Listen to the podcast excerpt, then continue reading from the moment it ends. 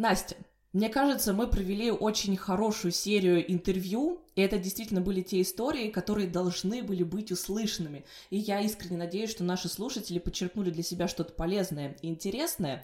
Но я также заметила, что за это время мне стало очень сильно не хватать наших 30-минутных разогревов, до того, как мы записываем основной выпуск, когда вот просто мы с тобой вдвоем и размышляем на какие-то темы. Поэтому давай мы сегодня просто поговорим за жизнь.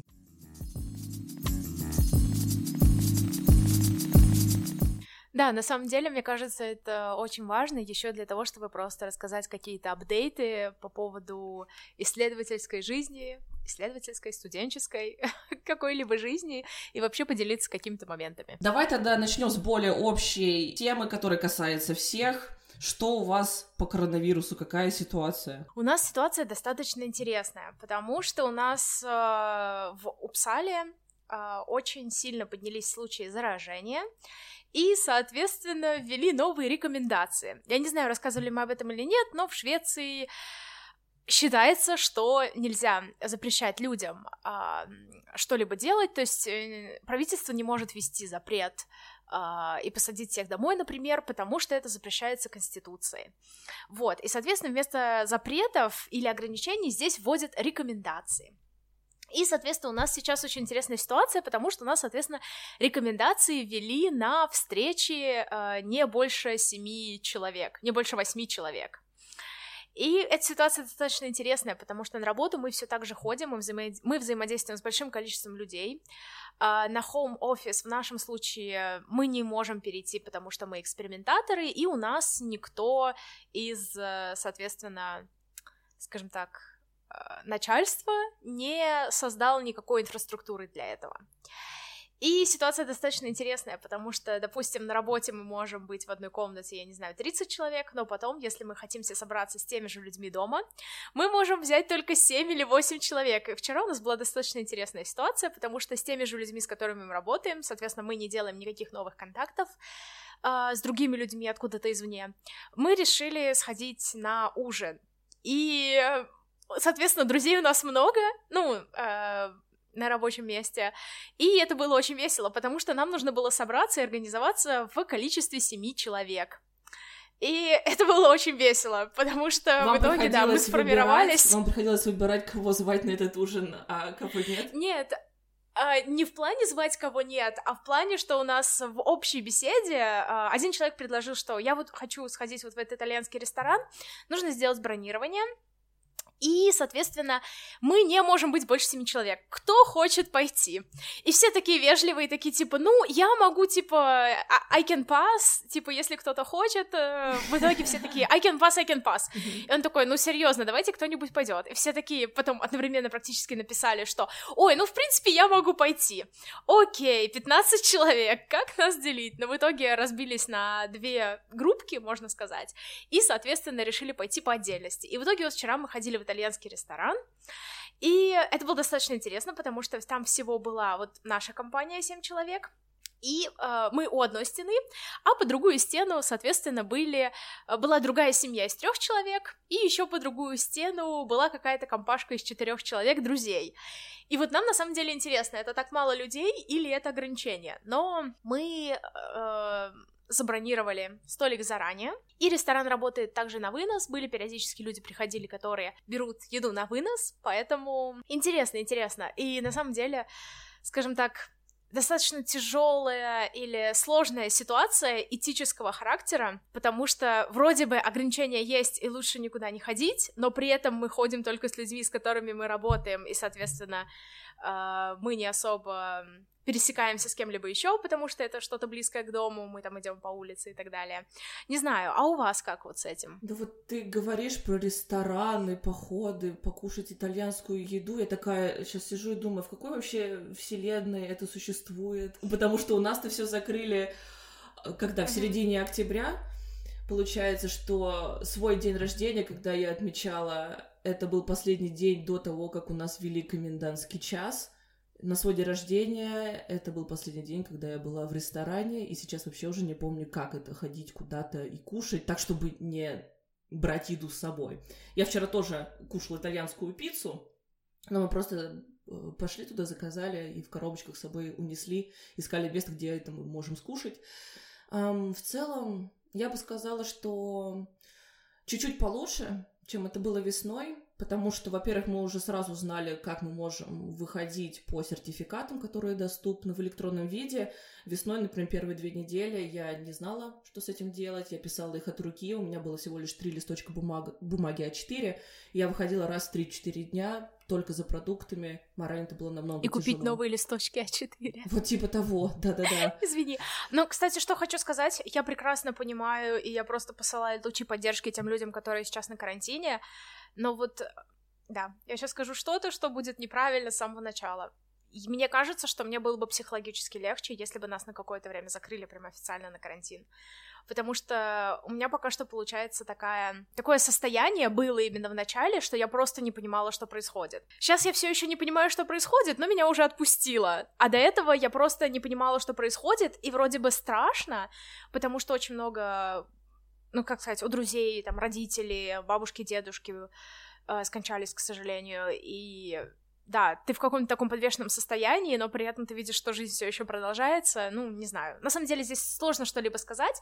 И мне еще очень, скажем так, я стараюсь всегда избегать обсуждения политики разных стран относительно коронавируса, потому что я прекрасно понимаю, что что бы мы ни обсуждали, мы никогда не видим полной картины, потому что я, по-моему, уже рассказывала в подкасте, что вот с тех пор, как начался коронавирус, мы постоянно видим, как летают вертолеты, доставляют э, заболевающих в госпитале Упсалы, потому что здесь э, большие, большой госпиталь есть, вот, я просто понимаю, что в других странах, допустим, нет э, такой возможности, и я не знаю, в общем, очень много всякого-всякого здесь, и я хочу сказать, что в таких ситуациях мне просто интересно, что будет потом, вот когда это все закончится, как мы на это посмотрим а, в перспективе именно да, да, и какие будут назад. оценки, какие будут оценки действий разных государств, да, кто как отреагировал, правильно это оказалась стратегия или нет. Да, это все будет очень интересно посмотреть, но меня сейчас больше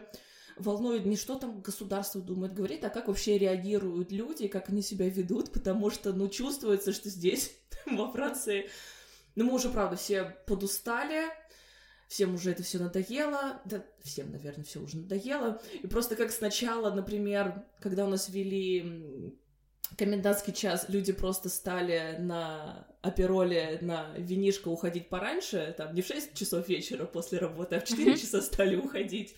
А вот сейчас мы ищем способы, как же мы все-таки можем побольше времени на улице, например, провести. И здесь смекалка работает у всех по-разному. Мы вот, например, стали выходить просто в магазины, которые находятся дальше, чем один километр от нас. Можно организовать онлайн-доставку в какой-то магазин, ты туда идешь, и это уже вау, я отошел на два километра от дома. Я гуляю уже целых полтора часа. Вау, какая роскошь. То есть все как-то немножечко пытаются вот эти вот не то что обойти, но придумать. Окей, сейчас у нас такие условия, у нас есть 8 причин, по которым мы можем выйти из дома, как бы их максимально под себя подстроить. И, в принципе, mm-hmm. я какие-то выводы сделала из весеннего опыта, поэтому я уже заранее обустроила свое жилье, заказала мебель вот из Икеи, сама ее собирала, вообще был кайф, мне очень понравилось. И поэтому сейчас у меня дома достаточно уютненько, мне приятно здесь находиться, проводить вечера. И все-таки я себя заставляю выходить на улицу, даже если нет настроения, погода какая-то не, не очень привлекательная, но просто морально выйти, подышать воздухом, послушать эпизод подкаста, а, дойти до парка, и сразу как-то мысли помогает привести в порядок. А, Ждем, что будет 1 декабря. 1 декабря официально истекает первый срок второго локдауна. Значит, как будто уже season 2, эпизод 8, что-нибудь такое. Посмотрим, будут ли продлевать на третий сезон, так сказать. А, возможно, что-то еще на две недели могут продлить, либо потихонечку начнут ограничения снимать. Но я уже так понимаю, что весь декабрь я буду работать из дома, работать удаленно, а дальше что-то надо делать с празднованием Рождества и Нового года. И были у меня определенные картины того, как я хотела это сделать. Я сегодня достала, знаешь, такую штуку сделала в том году. Я писала все то, что должно случиться в этом году, и как я должна себя чувствовать на момент 31 декабря 2020 года, в какой обстановке я должна находиться, я понимаю, что нет, нифига, вот ничего так не будет, и пытаюсь сама собой сейчас прорабатывать этот момент, что надо смириться с тем, что вас, вот, скорее всего, я просто буду одна в Лионе, я начинаю придумывать, чем я буду заниматься, какие фильмы, сериалы смотреть, с кем я могу по зуму созвониться, ну, то есть я не хочу делать из этого какую-то трагедию, что, как же так, на Новый год год я остаюсь одна. Ничего, такой год переживем. И вот, исходя из этого, я тебе хотела задать вопрос. Сейчас немножко с опаской его буду задавать, вдруг ты не захочешь даваться в подробности, но хотя бы поделись этой практикой. Ты писала некое письмо самой себе. Что mm-hmm. это было? Можешь немножечко нам рассказать? Да, конечно. Э, вчера Значит, последнее воспоминание об этом письме, которое я помню, это то, что... Что это вообще за письмо? Я расскажу. Я просто объясню степ-бай-степ. Okay. Последнее, что я помню, это то, что я, наверное, где-нибудь 31 декабря, но я в этом сейчас вообще не уверена, письмо... Письмо имеет дату. Слушай, э, хочешь, я проверю? Да, конечно, доставай, поднимай архивы. 31 декабря 2019 года я написала себе письмо. Вот, последнее, что я помню, это то, что я положила его в конверт. Так, сейчас я перестану шуршать бумажками. Я положила его в конверт и положила его в ветки елки. Потом, когда мы разбирали, собирали елку, я положила это письмо в коробку с елкой, и больше я его не видела. Соответственно, вчера а, мой молодой человек достает все новогодние а, штуки. Я смотрю на это письмо в коробке, и понимаю, что мне нужно его прочитать. На самом деле не знаю, почему я не, не стала ждать до 31 декабря. Я почему-то поняла, что мне его надо прочитать. Я вообще не помнила, о чем оно. И мне было страшно его читать, потому что я думала, что в этом письме я напишу какие-то вещи будущие себе, и я буду подразумевать, что я прям чего-то прям очень много сделала и очень много добилась, и мне было страшно, что вдруг я сейчасшняя подведет себя из прошлого, потому что вдруг я не добилась того, чего я бы подразумевала, что я добилась. В общем, да, достаточно странное объяснение. В итоге я открываю это письмо. И мне очень нравится, что, во-первых, здесь три страницы. И я такая думаю, блин, чего я написала на три страницы? Формата А5. И, значит, первую страницу я вижу, что первая страница — это вообще обращение к самой себе. И мне нравится, что в этом обращении я, поступ... я отношусь к себе с каким-то пониманием, и уже тогда я написала себе сейчасшние слова поддержки. И я такая, вау. Спасибо, мне просто Настя. всегда кажется... Да, мне просто всегда кажется, что я из прошлого, это какой-то такой очень недалекий человек, но, видимо, год назад все таки что-то во мне было относительно умное и поддерживающее. Вот, интересно. А потом, значит, я открываю это письмо, и я вижу список из девяти пунктов. И этот список — это не список целей. Это список того, какой я себя вижу через год. И тут, казалось бы, о нет, вдруг здесь что-то, что я написала, я не знаю, что я могла там написать. Ты получаешь э, премию мира Нобелевскую или что-то такое. Нет, этого здесь не было. Здесь были какие-то такие пункты, которые, скажем так, более вещественные или более материальные. То есть, допустим, один из пунктов я дописала, что ты учишься программированию. Прости. Сразу, сразу такая, знаешь, типа, ну, извини. Вот. А, допустим, один из пунктов, который я не сделала. Ты ведешь YouTube. Зайка не ленись. Зайка ленилась.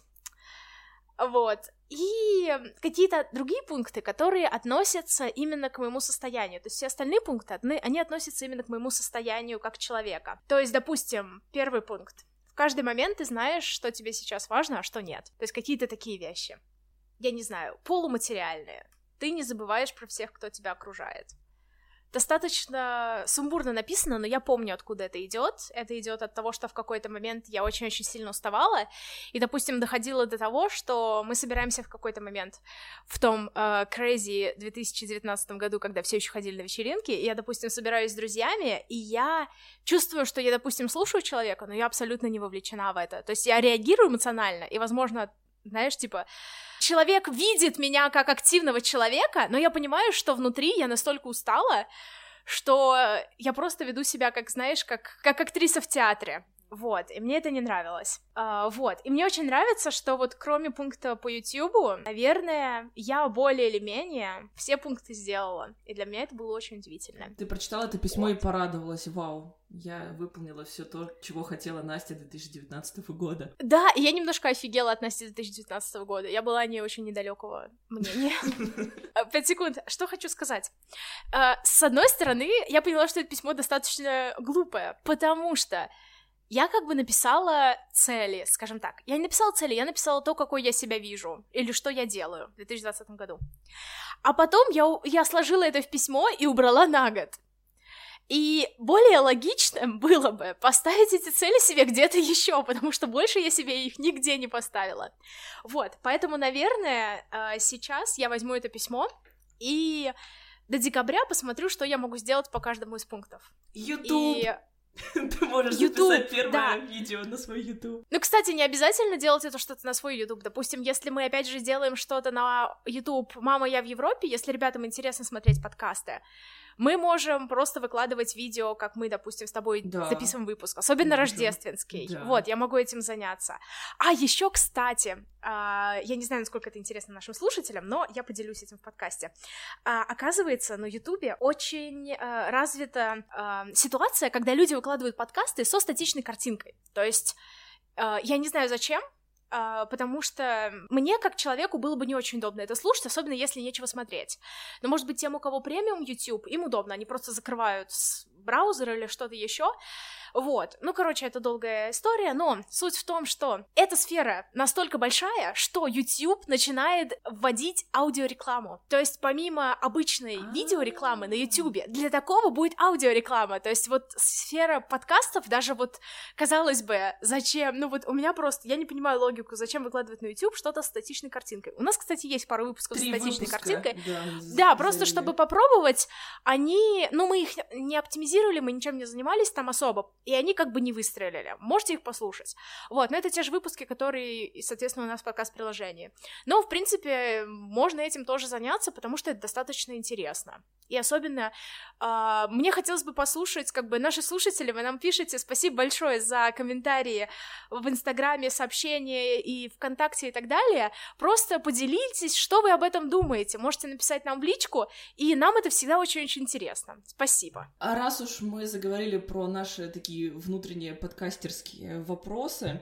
А, не могу не упомянуть о том, что у нас есть Patreon, и мы провели небольшое, совсем такое маленькое исследование. Нам стало интересно разобраться в том, почему вы не подписываетесь, вы не становитесь нашими патронами, что вас останавливает. Здесь есть некая закономерность, э, есть некоторые такие общие страхи, если так можно сказать. И вот хотелось бы пару таких ситуаций прокомментировать. Во-первых, наш Patreon, когда ты на него заходишь, ты видишь цены, которые отображаются в долларах, если я не ошибаюсь. Во всяком случае, сегодня я захожу на Patreon, я вижу цены в долларах, мы их выставляли в евро, но, в общем, вот этот валютный момент, он как-то настораживает. Но для того, чтобы стать патроном нашего подкаста, не обязательно иметь валютный счет, вы спокойно можете прикру... прикрутить рублевую карту, там будут происходить внутренние конвертации валют, это все работает, мы же проверяли, поэтому этого вообще не бойтесь, не страшитесь. Наверное, самый такой важный момент — который я увидела, это то, что люди по тем или иным причинам просто не могут себе позволить подписку на какой-то длительный период, да, люди не хотят не могут вступить в эти долгосрочные отношения, которые накладывают на тебя определенный уровень ответственности. Поэтому, ребят, если у вас есть желание хотя бы поддержать нас чуть-чуть, как можете, вы можете спокойно подписаться на один месяц. Если вам так будет комфортнее, вы можете написать нам личное сообщение э, с таким содержанием, что типа «Даша, Настя, я вас слушаю, спасибо за ваш подкаст, хочу вас поддержать, но не могу делать это на постоянной основе, но мы только рады будем, нам важна, правда, вот любая поддержка, каждый доллар, он имеет огромное значение. Таким образом, мы вот уже насобирали на мой микрофон, и я надеюсь, вы слышите разницу в том, как звучит мой голос. Скоро вы увидите еще одно обдавление, которое тоже случилось благодаря тому, что мы завели Patreon. Поэтому, пожалуйста, не бойтесь, мы не обидимся, если вы отпишетесь от нас через месяц, через два, но мы все равно увидим вашу поддержку, мы это оценим. И последний момент такой, что для того, чтобы стать патроном, это да, нужно заводить учетную запись, вводить данные карты. Это немножечко муторно долго, но вот я над чем предлагаю подумать. Сейчас в наше время, ну, очень много креаторов, да, и подкастеров, блогеров, иллюстраторов, люди, которые составляют какие-то интересные новостные рассылки. Я уверена, что у вас есть много людей, за которыми вы также следите, у которых также есть свои патреоны. Вы вот просто подумайте, допустим, у меня есть 5 долларов, это цена чашечки авторского кофе из Double B, и подумайте, кому вы могли бы, между кем вы могли бы распределить эту небольшую сумму, но таким образом это поспособствует тому, что вы поймете ценность этого действия, зарегистрироваться на Патреоне, потому что там вы будете не только нас поддерживать, но каких-то еще других интересных а, вам людей. И даже если вы каждому будете там по одному доллару перечислять, я повторюсь, но нам всем от этого будет очень-очень приятно. Да, я очень согласна, и спасибо большое ребятам. И, конечно же, за э, второй и третий уровень подписки мы даем определенные фичи, соответственно, за второй уровень подписки мы отправляем статьи, над которыми мы тоже работаем, и достаточно у нас интересные статьи, допустим, недавно мне очень понравилось, я писала про знакомую, про которую э, я недавно узнала, она работает над геймингом для ментальных проблем. И я сделала небольшой research, какие существуют разные приложения и игры, которые, значит, помогают э, с этим. Не просто приложение для медитации, а что-то более интересное. И за третий уровень у нас подкасты. И в подкастах мы, соответственно, тоже делимся гораздо большим количеством информации и тем, что требуем, э, требует более глубокой работы. Вот, спасибо тем, кто нас поддерживает, спасибо большое. И большое спасибо тем, кто ставит нам лайки и комментарии в приложениях подкаста. Недавно Даша э, Значит, так как мы живем, э, я живу в Швеции, Даша живет во Франции, мы особо не пользуемся, не пользовались э, приложением Яндекс Подкасты, и тут, соответственно, Даша начала пользоваться более активно, и она нашла, что у нас сколько там 250 что ли лайков? 302 или... уже. 302 уже, какое-то просто безумное для меня количество, это значит 302 человека, это же просто на подкаст, это не на выпуск, правильно? Да, это просто подкаст, значит, что они это добавили 302 человека да, это же у меня просто, у меня мурашки по коже идут, вот на самом деле. Спасибо большое, большое, большое, большое, большое. Ты знаешь, с этими цифрами на самом деле такая интересная история, потому что когда ты начинаешь сравнивать там наши цифры с кем-то, у кого это исчисляется тысячами, ты, конечно, думаешь, что, наверное, это не так много. Но если представить себе комнату из 300 людей, это же прям makes difference, правда же? Представь, 300 человек тебя сидят и слушают. Это же целая полноценная полноценная лекция, какой-то лайв-подкаст, который... Может, мы когда-нибудь запишем? Как ты думаешь, у нас когда-нибудь будет лайв-подкаст? Да. Очень У нас хочу. будет лайв-подкаст.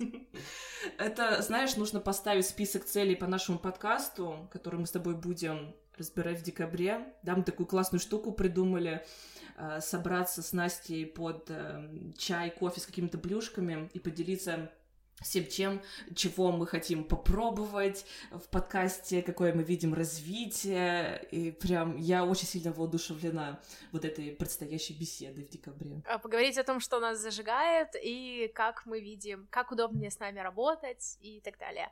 Это я идею взяла из нашей исследовательской группы.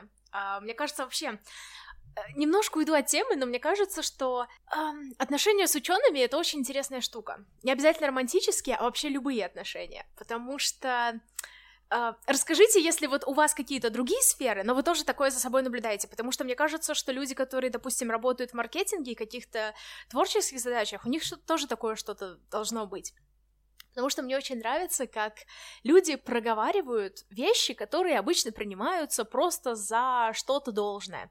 То есть, допустим, у нас как-то была встреча, где мы объясняли, как лучше с нами разговаривать и как лучше с нами работать. Соответственно, например, у нас был один молодой человек, который напрямую сказал, что, допустим, когда я говорю о каких-то знаниях или каких-то своих умениях, я не могу говорить об этом уверенно я это понимаю, я понимаю, что мне нужно над этим работать, но, типа, если вы на меня напираете очень сильно, мне очень сложно поделиться своим мнением. И мне кажется, что это очень интересно, потому что а, людям вообще очень важно проговаривать такие моменты, потому что тут же все становится проще. Мне кажется, это касается не только и не столько даже сферы научной, сколько это очень классный осознанный подход к построению любого рода отношений. Да, и по поводу отношений с людьми тема достаточно интересная. И вот что я хочу сказать, наверное, самые сложные отношения с людьми — это отношения с самим собой. Как важно за собой замечать какие-то моменты и быть к себе самому чуткому. Я просто почему начала об этом говорить, потому что я начала за собой... Вот вчера, когда мы сидели на этом итальянском ужине, я за собой на секундочку заметила опять тот же самый паттерн, который у меня был год назад. Когда я себя перегрузила, всякими встречами и всем чем угодно, и всякими занятиями. У меня даже тогда особо занятий не было. Ну, 10 часов шведского, конечно.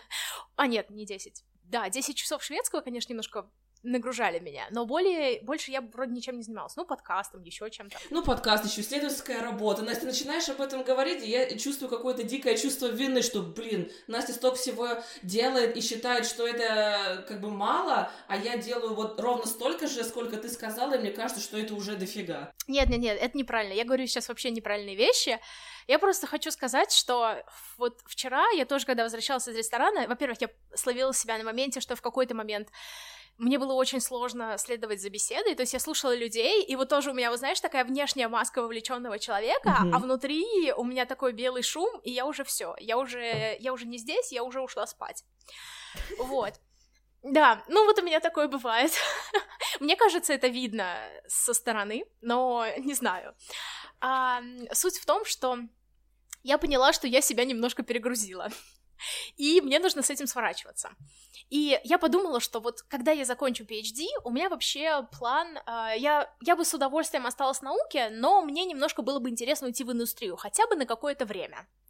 Правда, говорят, что оттуда не возвращаются, но посмотрим. Как бы меня вот именно привлекает индустрия и какие-то прикладные проекты. И вот, я такая представляю себе жизнь. Настя закончила это бешеный PhD. Может быть, даже выучила несчастный шведский и испанский. Еще у меня в планах французский и китайский. Но это уже не важно, не сейчас, знаете, не сейчас, вообще не сейчас. И еще немецкий. Но это не сейчас вообще. Я этим не, заниму, не займусь, я точно знаю. Вот, э, чем-то еще занималась и так далее. И тут я начинаю работать в индустрии. У меня, естественно, уже семья и, возможно, дети. И я, соответственно, работаю, потом я прихожу домой и занимаюсь только семьей и детьми. Я об этом говорю своему молодому человеку, и он просто сгибается от смеха, потому что он говорит, ты не сможешь, ты не сможешь, у тебя всегда будут проекты. Да, и у нас еще будет подкаст, кстати, я забыла сказать. Спасибо, нас еще... спасибо, да, что подкаст. помнишь. Да, подкаст на подкаст у нас в воскресенье, я не знаю, раз в две недели, у нас все нормально. Вот.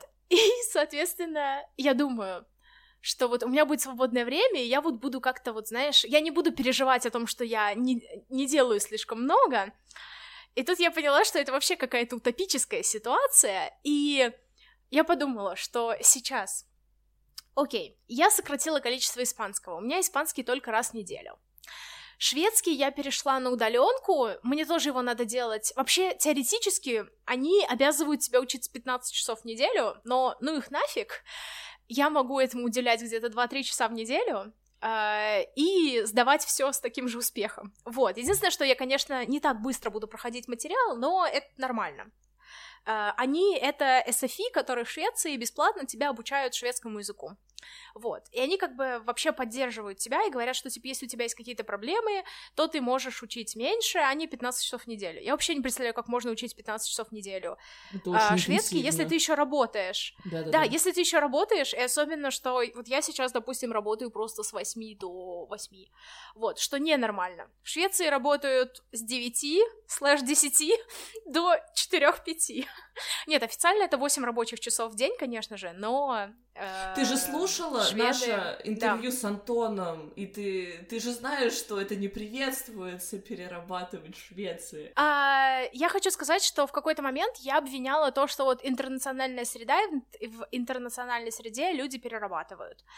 Возможно, это правда, но хочу сказать, что еще, наверное, в науке люди перерабатывают, и у очень многих людей свободный график. Ну, никак, это не официально свободный график, но как бы, допустим, я могу вместо, я не знаю, вместо 8 утра прийти в 11, и потом, соответственно, mm-hmm. доработать, сколько я работаю. Но, опять же, так когда ты в, в науке, и в много где, не только в науке, ты работаешь не часы, ты работаешь задачи и проекты. И вот когда наступает такой момент, когда я просто я не знаю, когда идет какая-то серия экспериментов, я себя не могу остановить. Мне настолько интересно продолжать, что я вот просто работаю на износ. И особенно, когда у меня студенты, когда их еще нужно поддерживать, когда еще есть какие-то сторонние проекты, которые тоже важны. И это просто, конечно, кошмар. Да, так, я тебя прекрасно Я к чему понимаю. хотела прийти, mm-hmm. да. я к чему хотела прийти? Я хотела прийти к тому, что я решила, допустим, э, вот, ноябрь для меня был достаточно тяжелый, потому что я поняла, что я себя перегрузила очень сильно. А еще сейчас я начала курс вышивки художественной. Вау, где ты нашла этот курс? Я уже давно следую за креатором Катерина Марченко, по-моему, ее зовут, и она прям очень-очень красиво вышивает. И я уже где-то года 3-4 за ней следила, и я хотела попробовать, но курсы у нее достаточно... Ну, когда я жила в России, мне казалось, что у нее курсы достаточно дорогие. Вот. И я думала, что когда-нибудь... А, сама я еще до этого вышивала. А, вышивала я сама, по-моему, это называется гладью, я не уверена, я просто сама вышивала, как хотела. И это было, когда мне было лет, я не знаю, 16, 15-16.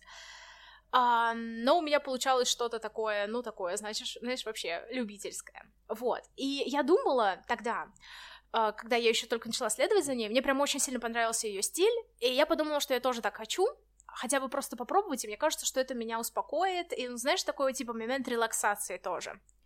И это проще, чем э, рисование, потому что в рисовании меня останавливает то, что мне сначала нужно все разложить, потом все сложить и высушить, и все это аккуратно все сделать, и потом еще саму работу где-то надо сушить, поэтому э, с рисованием, чем я обычно занимаюсь, я особо много не рисую. Вот.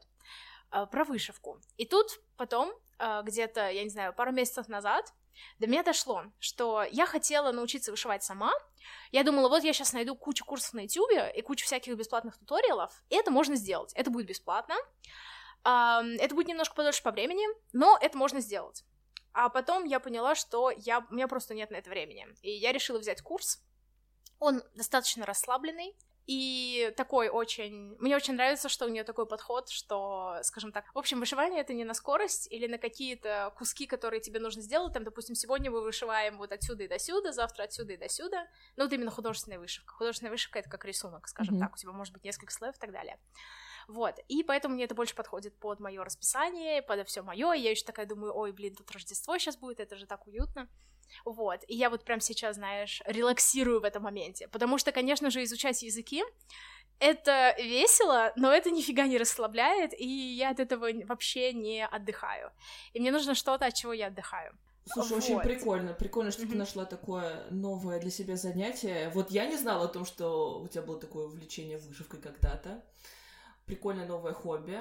И что еще отмечу, я все равно не перестану удивляться тому, как ты на все находишь время потому что все равно в моей, в моем представлении ты занята огромным количеством вещей. Вот правда, огромным. Ну, мне кажется, что я уже об этом говорила, что, во-первых, я не нахожу на все время, я просто ставлю себе ожидания от себя. Допустим, mm-hmm. я не планирую говорить как native Spanish speaker за полгода. Mm-hmm и за два года. Мне вообще все равно, как быстро я заговорю прям очень-очень супер, просто потому что я это делаю в фоновом режиме.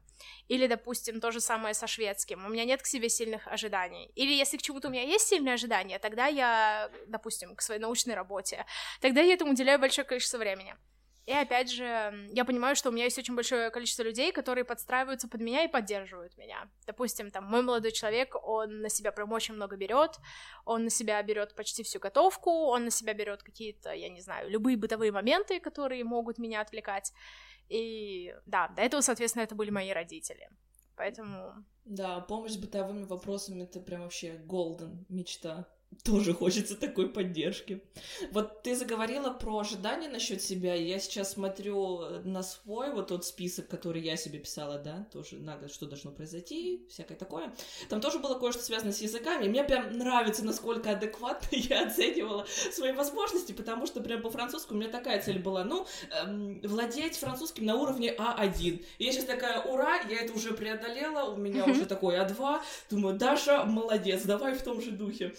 А, вот, и потом, например, там по работе, у меня тоже здесь есть три пункта, я на них смотрю, думаю, класс, я все это сделала и даже сделала чуть больше. Когда ты делаешь чуть больше, чем mm-hmm. сам от тебя ожидаешь, ну вот мне это нравится, потому что мне кажется, вау, я молодец, а, я как-то сама над собой поработала, значит, у меня появились силы на то, чтобы сделать больше, чем, как мне казалось, я смогу сделать.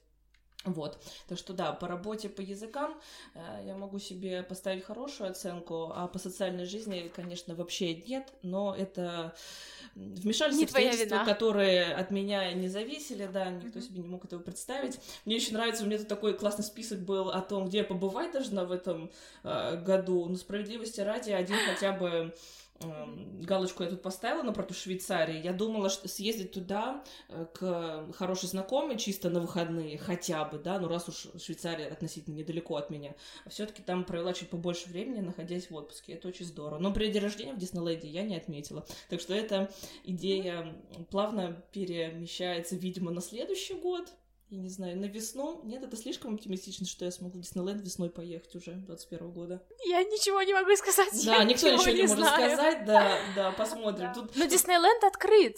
Или его закрыли опять? Слушай, Мне кажется, он, он был, был открыт. открыт. Да, он был какое-то время открыт. В октябре, в начале октября он еще был открыт. Одна моя коллега по работе туда съездила.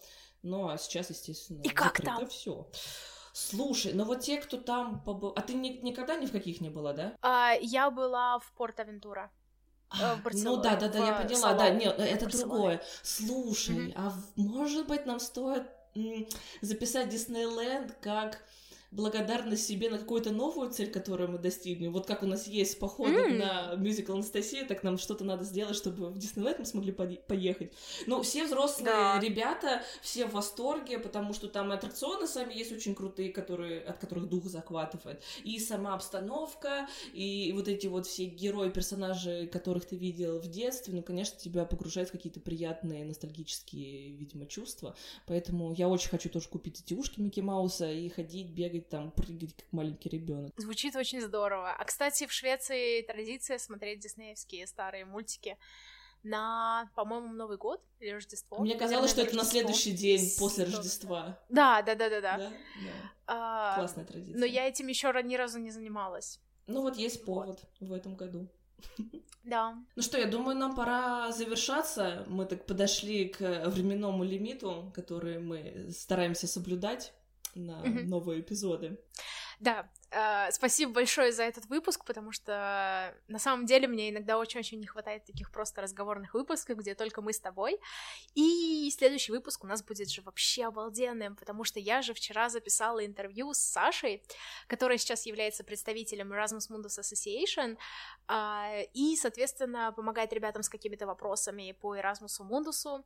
И также она э, является, она работает э, в ООН, и является выпускницей программы Erasmus Mundus по спортивной этике.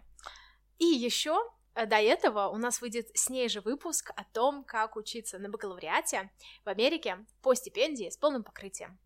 Офигенно, я Ой, же вот всего этого человек. не знаю, так что я сама с нетерпением тоже буду ждать этих выпусков. Э, серьезно, я обожаю быть просто слушателем нашего подкаста. Да, я тоже, я обожаю слушать выпуски с Дашей, с какими-то людьми, когда а, она делает интервью. Ну что, мы прощаемся на какое-то время, но уже совсем-совсем скоро услышимся. Обязательно услышимся. До новых встреч. Всем пока. Пока-пока.